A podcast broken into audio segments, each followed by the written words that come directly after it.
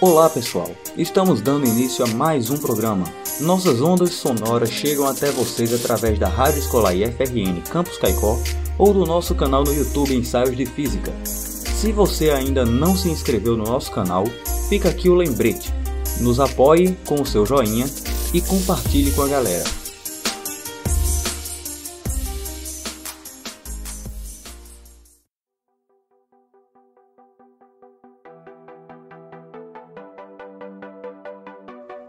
Olá pessoal, tudo bem? Aqui quem fala é Aleph e eu quero fazer um questionamento para os ouvintes. Como vocês imaginam que seja o um mundo subatômico? Acha que é formado por minúsculos pontos, cordas, elementos? Como você acha que é? No começo dos estudos atômicos, Dalton acreditava que a menor partícula do universo era o átomo, mas veio o questionamento em saber de que são formados os átomos. E foi com Thomson que foi descoberta a primeira partícula menor que o átomo, o elétron. E posteriormente, outros cientistas descobriram os prótons e os nêutrons, e a princípio parava por aí. Até que vieram outros cientistas e descobriram partículas ainda menores que elas, os quarks. E é dentro desses quarks que acredita-se que encontram-se essas cordas que nós iremos falar. Bom, até um pouco mais de 20 anos atrás, os cientistas acreditavam que as partículas do nosso universo eram formadas por esses pequenos pontos, os quarks, e que juntos eles formavam um mundo subatômico. Mas o que a teoria de cordas propõe é que as partículas não são formadas por pontos, e sim por minúsculas cordas unidimensionais vibrando. Essas cordas são tão pequenas, mas tão pequenas, que se um átomo fosse aumentado ao tamanho do sistema solar, essa corda teria o tamanho de uma árvore média, por exemplo. A teoria das cordas está reunida nos conhecimentos da mecânica quântica e também de fundamentos da relatividade geral.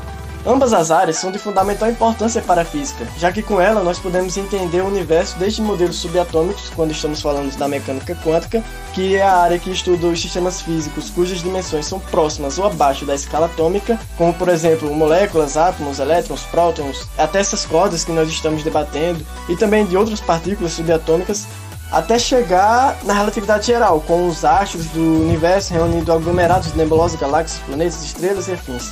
A relatividade também descreve como a gravidade funciona para esses corpos de imenso tamanho e também como eles se comportam no espaço. Porém, por cada uma descrever uma situação diferente, no caso, uma em um tamanho muito pequeno e em um tamanho muito grande, elas não coexistem. Por exemplo, se você calcula algo na mecânica quântica, os cálculos podem ser diferentes do que se diz na relatividade geral. Mas com essa teoria das cordas, existe uma tentativa de fazer com que esses estudos andem juntos. Agora, para que você tenha um pouco de noção sobre o quão interessante e impressionante é essa teoria, e também o quão difícil é estudar ela, imagine que estamos falando das menores destrezas do universo, tão pequenos quanto as partículas de dentro de um átomo. E veja bem, um átomo tem um diâmetro na ordem de 0,1 nanômetro, e a menor partícula de dentro do átomo, que é o neutrino, nem se sabe de certeza o tamanho. Mas sabemos que a massa é 100 milhões de vezes menor que a de um próton, as partículas positivas do átomo. Imagina-se que essas cordas têm comprimento compatível com o comprimento de Planck, que corresponde à distância que a luz percorre no vácuo durante um tempo. Esse comprimento de Planck pode ser definido a partir de três constantes físicas fundamentais, que são a velocidade da luz no vácuo, a constante de Planck e a constante gravitacional.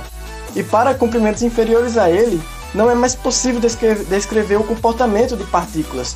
Por isso a importância desse comprimento de Planck para essa teoria das cordas, Espaços inferiores ao comprimento de Planck têm sido alvo de exaustiva investigação na busca de uma teoria unificadora da relatividade com a mecânica quântica.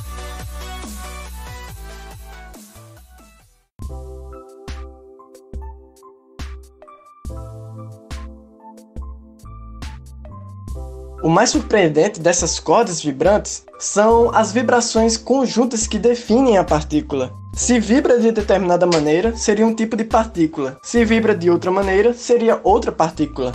E várias vibrações em conjuntos formam uma partícula de um pequeno átomo. Pense que existem milhares de partículas dentro de um átomo. E em um pequeno objeto como um grão de areia, tem milhões de átomos, ou seja, a quantidade dessas pequenas cordas vibrantes é gigantesca. E com tudo o que se sabe sobre a teoria das cordas e suas vibrações, é possível estudar mais e descobrir a chave para resolver a distância entre o universo uniforme previsível da relatividade e o espaço instável e caótico do mundo subatômico. Por isso, há uma tentativa de fazer a unificação desses dois estudos. Outra coisa muito interessante que a teoria das cordas pode propor é a relação dos multiversos. Apesar de fascinante, essa ideia de multiversos ainda não é comprovada. Com o surgimento da teoria das cordas e da mecânica quântica e da relatividade, alguns questionamentos levaram certos cientistas a acreditarem na possibilidade de existirem mais universos, os quais de alguma forma estariam relacionados com a realidade em que vivemos.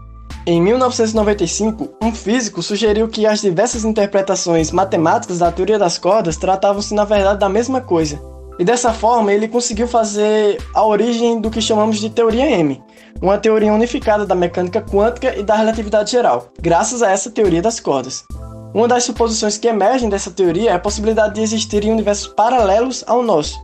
E graças à teoria das cordas e dessa teoria M, podemos pensar em várias ideias sobre o universo, como por exemplo, o universo ele pode ser infinito e por isso, levando-se em conta as probabilidades de um universo infinito, é possível que existam outros planetas exatamente iguais ou parecidos com a nossa Terra. Ou também podemos pensar que o universo não é infinito, mas é tão grande, mas tão grande que em algumas regiões os parâmetros físicos são diferentes, apesar de obedecerem às mesmas leis da física. Como também, de acordo com as probabilidades que regem a mecânica quântica, há precedentes que suportem a existência de outros universos coexistentes com o nosso, né? Mas também a possibilidade de universos distintos, os quais não são conectados ao nosso e que apresentam leis de físicas completamente diferentes das leis que regem o nosso universo.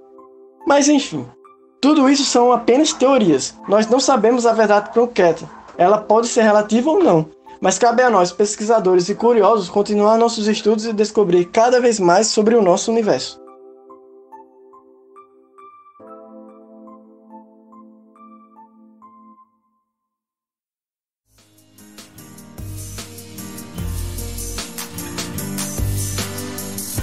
Então, galera, muito obrigada pela sua audiência. Espero que tenham gostado.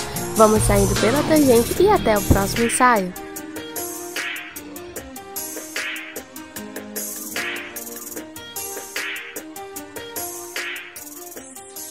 Bye bye.